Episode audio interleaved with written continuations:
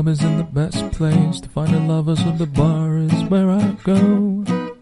Me and my friends at the table doing shots, drinking faster than we talk slow. Hello everyone, this is Uncle Bear，欢迎大家，我是熊叔。今天我们继续来学《Shape of You》的第二句，有一点难度啊，我们慢慢来。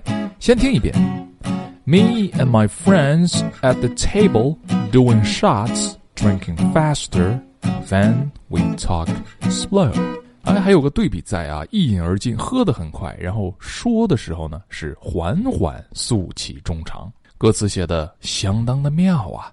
那我们在读的时候呢，要注意，me and my friends 这里非常快啊，me and 的不读出来，me and my friend，me and me and 合成了 me and me and my friends，然后 at the table，at the at the at the 读的非常快，at the 它丢掉，at the table，me and my friend，然后连起来，at the table me and my friends at the table doing shots, drinking faster, that and then 读的也非常快，and 的都不要，and then we talk slow。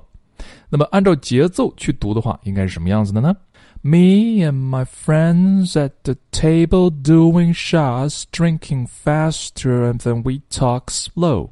最简单的地方呢，在于中间的这个 drinking faster，然后后面的 and then 特别的快，drinking faster then we talk slow。drinking faster and then we talk slow。再慢一点，drinking faster and then we talk slow，可以吗？Drinking faster and then faster and then we talk slow。把这儿砍下来了，那整个句子应该就没有问题了。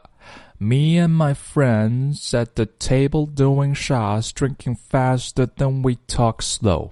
然后跟着熊叔一起唱起来，我们慢速一点。me and my friends at the table doing shots, drinking fast, and then we talk slow. Oh, 哦，正常语速。Me and my friends at the table doing shots, drinking fast, and then we talk slow. 好，下面把前两句我们合在一起，慢速来一遍。The club is in the best place to find a lover, so the bar is where I go.